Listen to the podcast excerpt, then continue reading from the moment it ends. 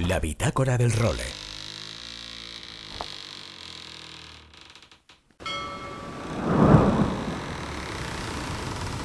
Bienvenidos a bordo del role. Una placentera travesía por los mares del podcast. Zarpamos ya en busca de las mejores historias del mar.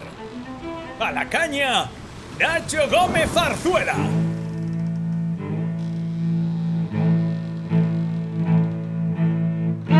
Muy buenas tardes y bienvenidos a la edición número 106 de la Bitácora del Role. Esta semana, una semana muy especial porque nos hemos venido hasta Barcelona para escudriñar y meternos dentro de todos los vericuetos y de todas las curiosidades que tiene uno de los equipos que va a competir en la próxima edición de la Copa América, que ya sabéis que se va a celebrar en 2024 aquí en aguas de Barcelona. Pues bien, nos hemos venido a pasar un par de jornadas con el Alingui Red Bull Racing que ya sabéis que es uno de los equipos más míticos de la historia de la vela internacional, ganador de la Copa América en 2007 en Valencia y en 2003 en New Zealand, por eso se la trajeron aquí a Europa. Bueno, esta historieta la tenéis ahí en episodios anteriores del role, pero eh, la Lingui que ha vuelto a montar un proyectazo para volver a intentar ganar la jarra de las 100 guineas.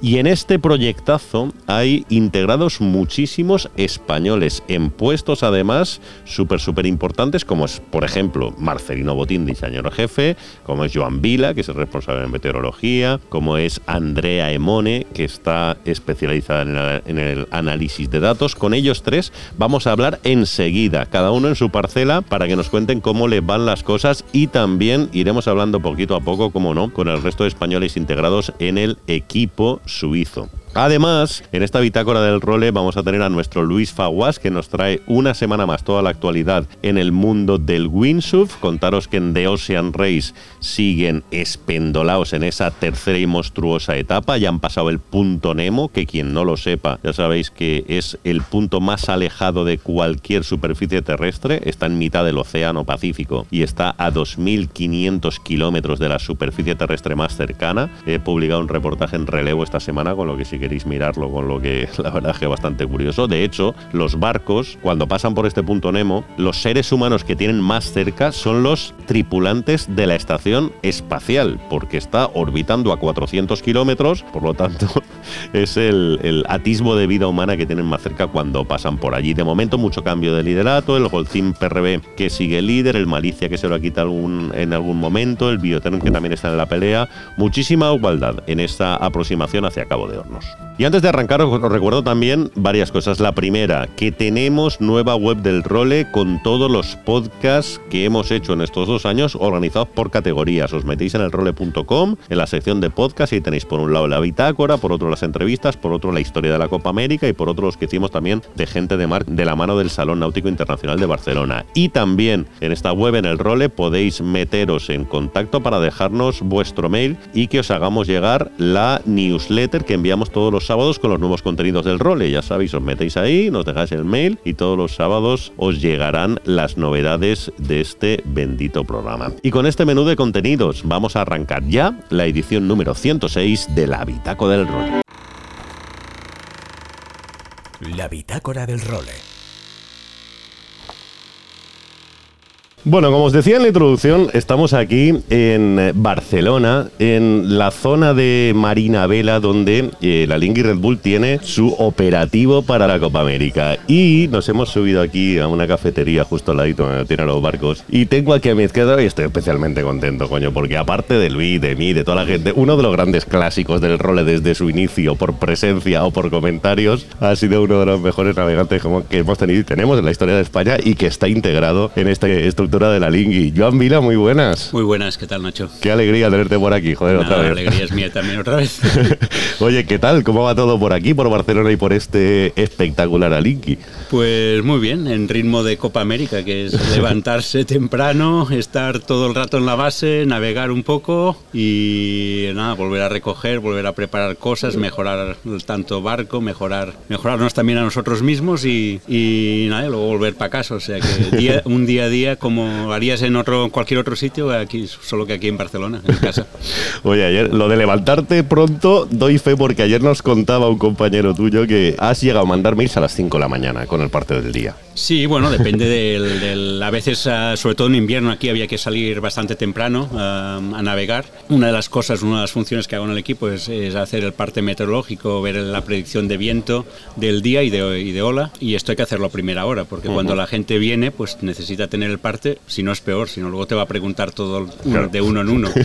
Entonces es mejor hacerlo así, aunque cueste un poco levantarse temprano, pero entonces si hay un día que planeamos salir a las 8 de la mañana o así, que hicimos en un poco en invierno algunos días así, pues sí, a las 5 tengo que, mandar el para olvidar, para, o sea, para, olvidarte del WhatsApp, porque si no tendrías 700 de Joan, ¿cómo, está hoy? ¿Cómo está hoy? Exacto, exacto. Mandas uno para todo el mundo y así ya está. Qué bueno. Bueno, tú tienes muchísima experiencia en Copa América. De hecho, la ganaste con este equipo en la edición de Valencia. Estuviste en la previa también que ganaron ahí en Nueva Zelanda.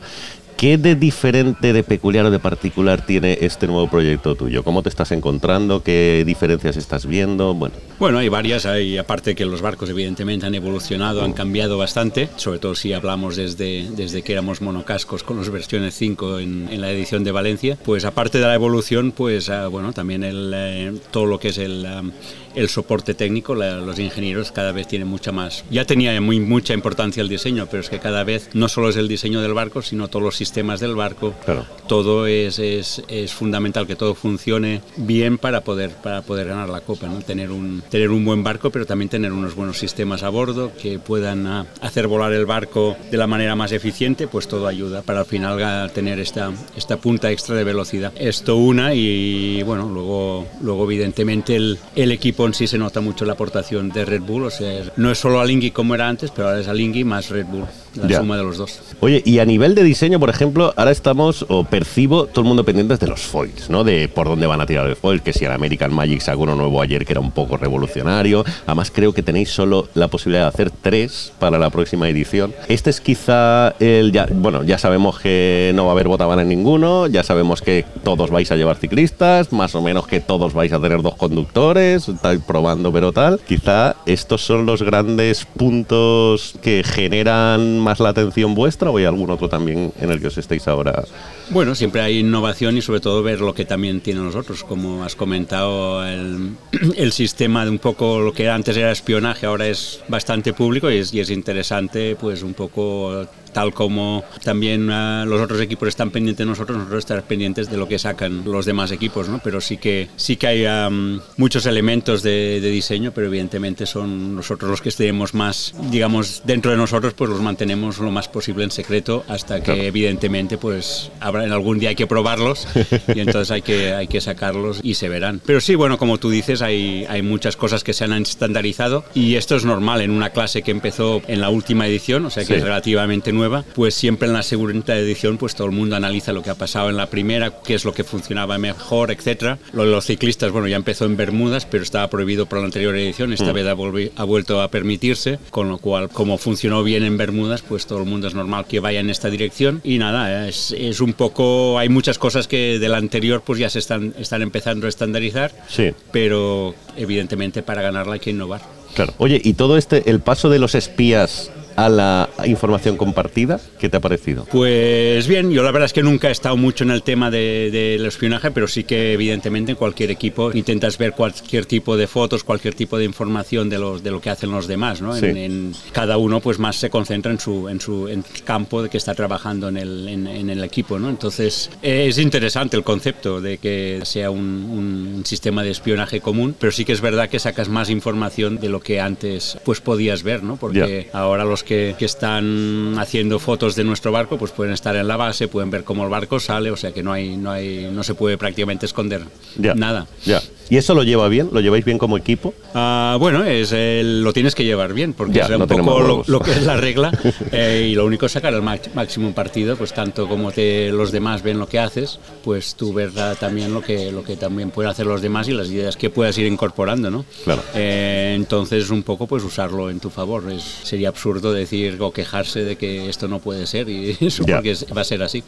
Y vamos, no tiene ninguna, ninguna importancia más que es una cosa que, que está ahora en las, en las reglas de esta, de esta edición, que Claro. es bastante nueva. Aparte, ya tenemos fechas para la primera regata. No es amistosa porque puntúa, pero bueno, es previa a lo que va a ser la Copa América, que va a ser en Vilanova y la Geltrú ahora en septiembre, ¿no? Esta regata un poco se compite con los AC40, ¿verdad? Con- Los AC40, sí, las dos primeras con los AC40, porque evidentemente los barcos ah, nuevos, los 70, pues todo el mundo me imagino que los irá sacando el año que viene. Claro. O sea, el año que viene va a ser cuando empecemos a ver barco nuevo. De momento. Bueno, tendrá que, hacer- tendrá que ver porque es el año que viene, ya es la competición. Bueno, claro.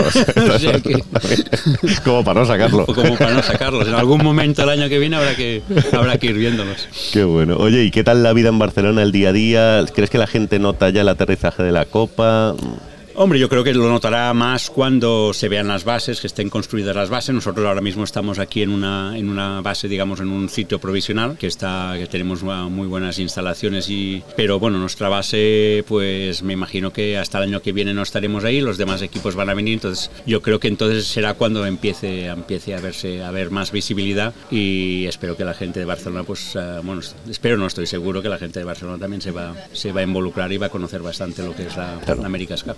¿Sigues, aunque sea un poco de reojo, de Ocean Race, la Volvo? Sí, claro que la sigo, ¿Y claro. qué? ¿Cómo, la, cómo la estás viendo? Pues bueno, interesante, ¿no? Interesante la ventaja que tenía, luego perdió toda la ventaja el PRB y nada, pues parece que está reñida. Sí, oye, había muchas dudas, ¿no? Sobre tema, Jolín, de los IMOCA, pocos barcos a lo mejor rompían, pero, Jolín, seguimos estando todos pendientes del tracker. ¿no? Sí, bueno, es, era, es una edición difícil porque con todo lo de la pandemia y tal, y saber en qué sitios podían parar, no podían parar, pues ah, es difícil, pero bueno, aún así pues ah, está, está interesante, que es lo importante, que al final las regatas estas ah, siempre puedes decir, sí, ojalá hubieran más equipos y eso, pero bueno, con los que hay ya, ya- ya- ya hay bastante interés en, en lo que está pasando. Y ahora a lo mejor tenemos a Tamara en la siguiente etapa, ¿sabes? Sí, sí, ojalá, vamos. Tamara, ah, evidentemente navegamos juntos en, en en el Mafre, en la, en la última edición, y la verdad es que es una gran navegante y, y no para. Y a lo mejor la tenemos por aquí también, vamos a ver, porque A con ver. el equipo femenino español... Sí, sí, yo creo que tiene tal talento y puede aportar muchísimo. Pues nada, eh, por cierto, ¿vas a navegar este año con otros barcos o ya te tienes que dedicar full time a Lingui? Pues intentaré hacer algunas que otras, pero vamos, será cuando tenga tiempo libre de Alingui, pero si no estoy full time con Alingui Red Bull Racing. Muy bien, pues don Joan Vila, un placer tenerte de nuevo aquí porque al final sabes que esta no es tu casa. Nada, cuando queráis. ¡Seguimos! La bitácora del role. Pues seguimos aquí en Barcelona, justo al ladito de las instalaciones provisionales de la Lingui Red Bull Racing, de las que se va a cambiar dentro de poquito, como el resto de equipos que van a aterrizar poco a poco en la ciudad condal. Y ya tengo aquí a mi izquierda a otro jolín de los clásicos de esta bitácora del role, bien sea participando en ella como hizo hace poco, o bien porque sale en otra de las conversaciones que tenemos con todos los navegantes nuestros perdidos por el mundo. Don Marcelino Betín, muy buenas. Muy buenas, ¿qué tal? Y muchísimas gracias por estar aquí de nuevo. Encantado. Oye, eh, ¿qué ha cambiado desde la última vez que hablamos hace, pues nada, un par de meses a hoy? ¿Se han avanzado muchas cosas? ¿No? ¿Cómo estáis? Pues que ha cambiado, sí. Bueno, nosotros hemos, eh, hemos avanzado mucho porque cuando hablamos estábamos eh, empezando casi a diseñar el barco y ahora Sí. prácticamente ya está acabado. O sea que ha avanzado mucho la cosa. Qué bien.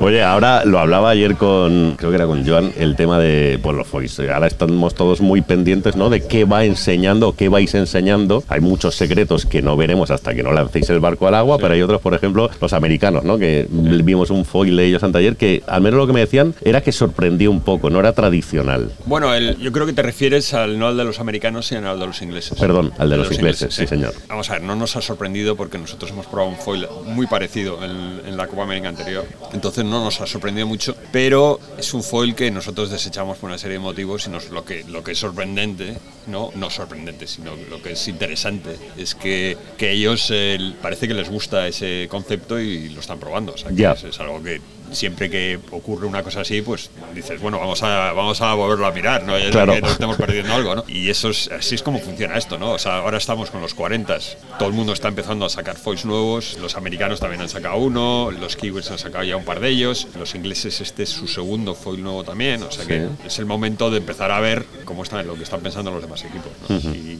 con este foil en concreto, pues eh, estamos analizándolo y viendo a ver que si hay algo algo que nos, eh, nos puede interesar de, de lo que, de lo que vemos ahí. ¿no? Claro. Este año es que tenéis el margen mucho más limitado que en ediciones anteriores, ¿no? Porque por lo que tengo entendido, solo podéis hacer tres foils. Sí. Entonces, claro, la apuesta. Además, esos tres foils creo que cambian solo, eh, tienen que ser en un 80% del mismo peso. O, o sea, que no podéis hacer tres foils muy diferentes, ¿no? Si tenéis que hacer una apuesta Sí. por, vale, queremos volar antes o volar un poco más tarde. o- Vamos a ver, el, el- el- el foil eh, escala grande, o sea, para el 75, podemos hacer tres, como dices tú.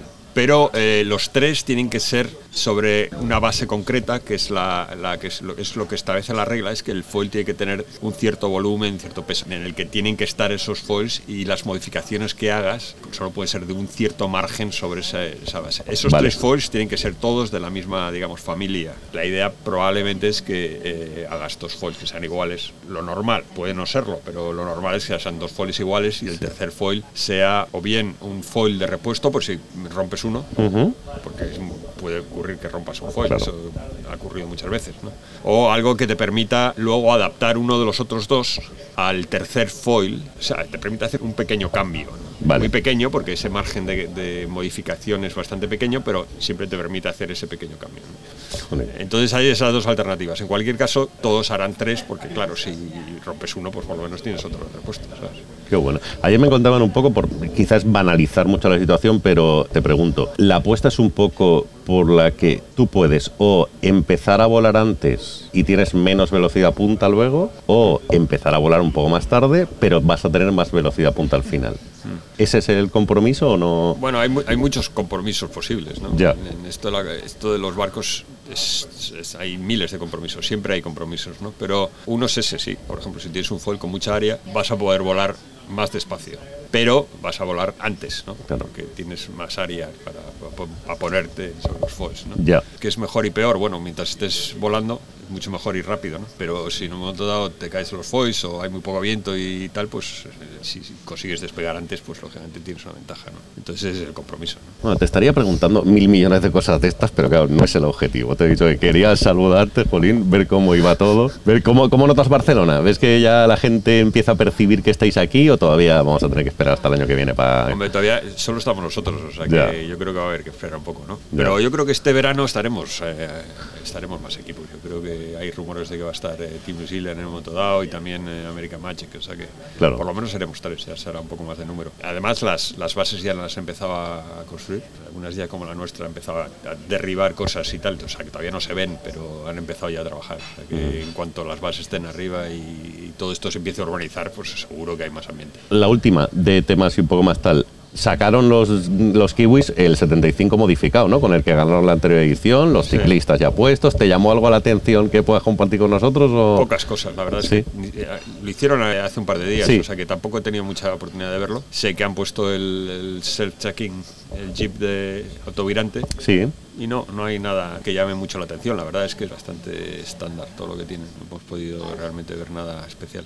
Oye, y el tema de que este año toda la información sea compartida y tú no tengas que tirar de tu espía para, para esto, ¿qué tal te parece? ¿Cómo lo...? Me parece bien, porque es una locura tener una persona en cada equipo siguiéndole con un. ¿Sabes? Es un, Ya. es un gasto enorme y, y es compartido y se puede ahorrar un poco de dinero y, y demás. Yo creo que es una buena cosa. ¿no? Y para nosotros encantados, porque al final nosotros los Claro, aficionados de a pie tenemos... eso, ¿no? Un problema de la Copa América es que siempre ha sido súper secreto todo, ¿no? Hay que abrirlo un poco, porque si no, la gente no disfruta de ella, ¿no? Ya. Una de las cosas fantásticas de la Copa América es mirar los barcos, verlos. Sí. O sea, que sean distintos, ¿no? Porque si todos son iguales, pues ves uno y dices, bueno, fantástico, es un barco muy bueno, pero ya, ya no te fijas más en, En el cambio con el otro, ¿no? Exacto. Que todos sean distintos, que todos tengan características distintas de diseño y demás, eso es, eso es muy, muy interesante, ¿no? Y cuando la gente los pueda ver aquí en el de cerca, ¿no? Y con todos ellos juntos verán las diferencias, son, Sí. son se ven, ¿no? Sí, sí, sí, sí. Y eso yo creo que le da un aliciente más a la Copa América, ¿no? Si, si eres capaz o si te interesa ese tipo de cosas. ¿no? Muy bien, pues tenemos muchas ganas de que eso pase, ¿no? Y de tenernos aquí por fin, que cada vez queda menos.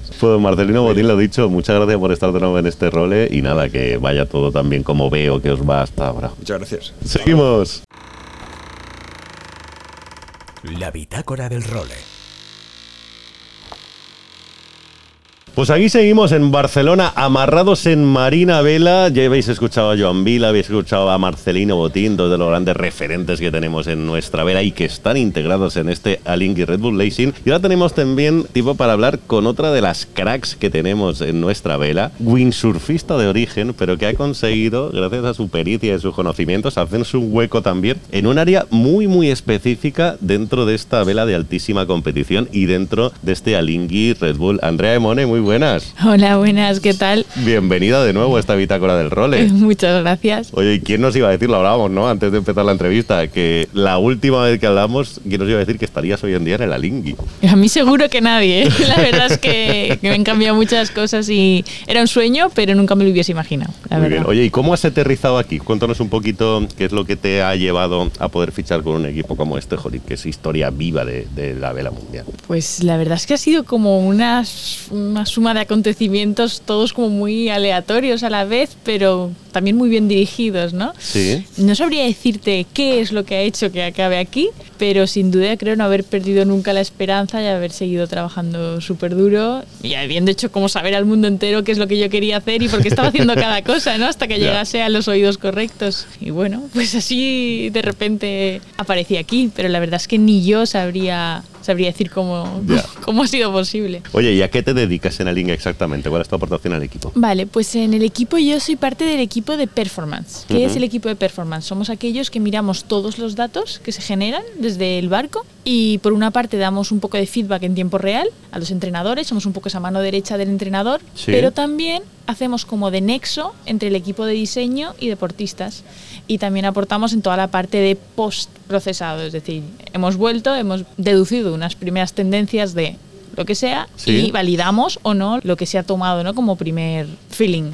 O sea, por ejemplo, probáis un foque o probáis un foil nuevo y tú te encargas de decir qué dicen los números sobre esa prueba y comunicarlos a... Exacto. Ah, joder, qué Exacto. interesante. Sí, la verdad es que es muy interesante porque además aprendes mucho durante el proceso, aprendes mucho del barco, aprendes mucho también pues de lo que están haciendo los navegantes en cada momento, cómo están sacando partido a cada uno de los elementos, entonces y como deportista también eh, pues es súper completo. la Claro, es que es tan importante quizás el conocimiento de los datos como la comunicación, ¿no? sí, de Porque hecho, al final, un poco también esta gente conociéndolos un poco, lo que se sentirán cómodos es con alguien que sepa darle la información que ellos quieren saber o que necesitan saber. Sí, y sobre todo gente que también les escuche un poco en su idioma, ¿no? Claro. Entonces, yo creo que la comunicación es igual o casi hasta más importante porque es clave. Claro. Oye, ¿y cómo te especializaste en este tema? ¿Cómo te empezó? Pues es muy curioso. Yo cuando estaba estudiando, eh, al principio, pues como casi todos, no, bueno, yo en la época no conocía mucho el mundo de la performance y estaba más centrada en el diseño. Y Porque tú eres ingeniero aeroespacial. Sí, exacto. Yo estudié ingeniería aeroespacial con el, bueno, con el objetivo de integrarme ¿no? algún día en un equipo de alto nivel, pero Sí. no tenía muy claro qué roles existen. Y eso es algo, Claro. por ejemplo, que a mí me encanta di- bueno, explicar y, y anunciar, y es que en un equipo de Copa América hay tantos perfiles diferentes Sí. como los hay en una universidad. Ya. Entonces, la gente que le gusta la vela y ya algunos no es solo navegar, es aportar en cualquiera de las áreas, ya sea la mecánica, estructuras, eh, datos, es- todos son muy importantes para ganar. Entonces, en un equipo de Copa América hay de todos estos perfiles. Ujú. Y yo eso no lo sabía en la época. Yo Ya. solo conocía al navegante y al diseñador. entonces pues decía, "Ah, bueno, pues uno de los dos, yo, yo quiero estar ahí. Y entonces buscando prácticas, porque mientras estudiaba me desesperaba, yo era un, pues, un alma inquieta, Sí. eh, me hice una lista de todas las empresas que habían en el área cercana a Valencia, que se dedicasen al sector naval de regatas, Sí. y pues tiré mi currículum. Eh, Mira, tengo ganas eh, y quiero aprender. Y una de estas empresas, que se llamaba KND, Sí. eh, se dedicaba al análisis de datos. Yo en el momento no sabía lo que era, pero me dijeron, ¿quieres? Y yo, sí, sí, sí. Y ahí empezamos. eh, me introdujeron con el circuito de los TP52, que me apasionó y en el que además pude conocer de primera mano a los que habían sido ídolos míos, porque eran todos los ex regatistas de, Copa, América, de claro. Valencia. Claro.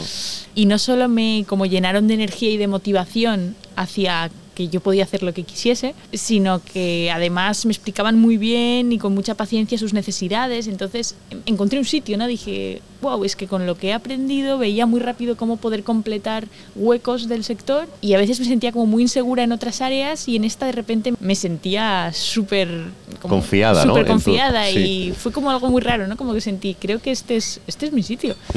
Sí, de hecho voy a contar la historia de cómo supe yo de tu existencia, porque eh, en, en 2019 yo estaba todavía con el Valencia Bocho, el salón náutico que dirigí en aquella época, y me tuve que inventar un salón virtual. Eh, Me acuerdo perfectamente de la historia, entonces digo, vale, pues tengo que organizar charlas. Y mi amigo Pepe Rives, que lo conozco toda la vida, me dice, tío, pues hay una chica que tenemos en los TPs que es una crack en el análisis de datos. Y ahí te invitamos a dar la conferencia en el asunto y fue como dice, joder, y mira, aquí estamos hoy en día con el Alingui, pero qué bonito. Oye, ¿y hay alguna diferencia en la gestión con los tripulantes, con equipos de diseño, entre los TPs y este Alingui? Sí, en general es muy diferente. Ya la clase en sí son dos mundos, y no es un, un barco Tradicional, como, como o- tal. y, y este es un barco volador, entonces ya en el tipo de sensores que llevan, tipo de calibraciones, feedback que puedan necesitar, es, es bastante diferente. Es verdad que al final los principios el a veces es el mismo, Sí. pero yo he tenido que readaptarme también mucho a, como las necesidades de la nueva clase, ¿no? Claro. y, y seguir reinventándome. Al final no, no existe una, una misma fórmula, incluso en una misma clase para dos equipos. Ya. Pues imagínate, en dos clases diferentes, eh, para mí ha sido también una parte del reto, ¿no? Oye, además, tiene mucho español también en el equipo de calidad, ¿no? Hablábamos Sí, antes de Marcelino sí. Botín, que es el responsable de diseño. En su equipo hay muchos españoles, con los que tú también me imagino que tendrás trato para esto. Tenemos a Joan Vila, tenemos a Diego Torrado de Vodcalpan de los AC40. Ahí habéis creado una comunidad de españoles de altísimo nivel, todos juntitos en el Alingui, ¿eh? No, la verdad es que sí, yo estoy muy contenta de- del equipo que tengo y todo lo que estoy aprendiendo de ellos, ¿no? Porque al final son pues todo gente de la que había escuchado hablar, igual había coincidido un poco de lejos en proyectos, pero Sí. no había podido trabajar con ellos. Claro. Entonces, no puedo pedir más. Oye, pues para finalizar te tengo que pedir un favor, a ver si te animas. Resulta que quien va ahora a hablar después de ti en este role es un amigo tuyo que tiene mucho cariño y que nos trae todas las semanas la actualidad del mundo del windsurf. Si pudieras darle paso o invitarle a que nos haga su sección, jo, te lo agradecería y él sé que le va a encantar. Obviamente. Y ahora damos paso a Luis Faguas con la mejor sección que hay aquí en el role, que es la que tiene que ver con el windsurf y toda esta parte que es, bueno, la que a mí me llena más dentro de todo. Di que sí, pues no voy a añadir ni una coma más. Muchísimas gracias, Andrea. Gracias a ti. Seguimos, vamos con Don Luis Faguas. La bitácora del role. Aloha Nacho y amigos de El Role. Aquí estamos otra semanita y van 106 trayéndoos la actualidad windsurfera. Esta vez ya desde Valencia, aún con la sonrisa en la cara. Después de el viaje a Tenerife, mogollón de sesiones, 5 días de navegación de los 8 días que estuve en Tenerife, todos con sesión doble de mañana y tarde, menos el último día que no quería apurar y volver al aeropuerto con el neopreno mojado. Entonces el último día navegué solo por la mañana, hiperpasado con 4-2. Es un destino espectacular para que naveguéis si tenéis vacaciones ahora en Semana Santa y Pascua. Merece mucho, mucho la pena. Además, el- los locales, tanto Dani Bruch como María Morales o los que entrenan allí siempre como Julian Salmon, tienen un nivel espectacular. Y luego aparte están todos los slalomers que ya sean slalom fin o slalom foil, es increíble ver cómo van de rápido y cómo pasan por baliza. Ahí sobre todo destacar la super profesional Blanca Lavau que está entrenando duro, duro para ver si conseguimos ser Slalom World Champion femenino en 2023. En cuanto a los pros de olas, hemos tenido la prueba de Japón, una prueba que se nos ha quedado un poquito ahí, que queríamos todos más, que queríamos condiciones japonesas de estas de tifones, pero han tenido una eliminatoria simple en las chicas, en la que ha ganado Sota, seguida de María Andrés sin combustible muy, muy buena, que puede aspirar a todo en este circuito. Y en los chicos no se consiguió completar esta eliminatoria, llegamos a semifinales, con lo que los ocho mejores clasifican con un primero. Ahí tenemos a Ishi, a Martin, a che a Philip Koster, a nuestro Marc Paré, Ricardo Campelo, Ben Rodinger y Marcilio Brown, Browncinho, todos empatados en primera posición y vamos a ver cómo se desarrolla este tour unido de PWA y de International Windsurfing Tour porque ya van camino para Chile, para Matanzas. Es un spot brutal que está a unos 160 kilómetros de, de Santiago de Chile. Es una ola que abre, según las surfeas, a izquierdas, con viento también de izquierdas izquierdas, o sea, el viento 60 a murado a babor, contar que esto sería tipo pozo o tipo Tenerife, no como Hawái, que se surfea hacia, hacia la derecha, hacia la derecha de la ola. Siempre contar que surfeamos en la dirección que va la ola. Y es un evento de una ola súper, súper larga. Esperemos que aquí les acompañe el viento, porque además eh, nuestros pros están pegando un viaje que deben tener un jet lag que no saben ni dónde están. Porque Europa, Japón, Japón, Chile le están dando la vuelta alrededor al mundo. Pero bueno, esto va a ser, como os hemos dicho, del 25 de marzo al 2 de abril. Esperamos poder traeros una clasificación completa y espero que Nacho un día se estire y me mande un sitio paradisiaco de estos. Venga, Nacho, un abrazote a todos y nos vemos por los mares. ¡Chao, chao! Y con Luis Faguas nos marchamos como siempre. Regresaremos la semana que viene con una nueva edición de esta Bitácora del Rol. Hasta entonces, sed muy felices y navegad todo lo que podáis. Adiós.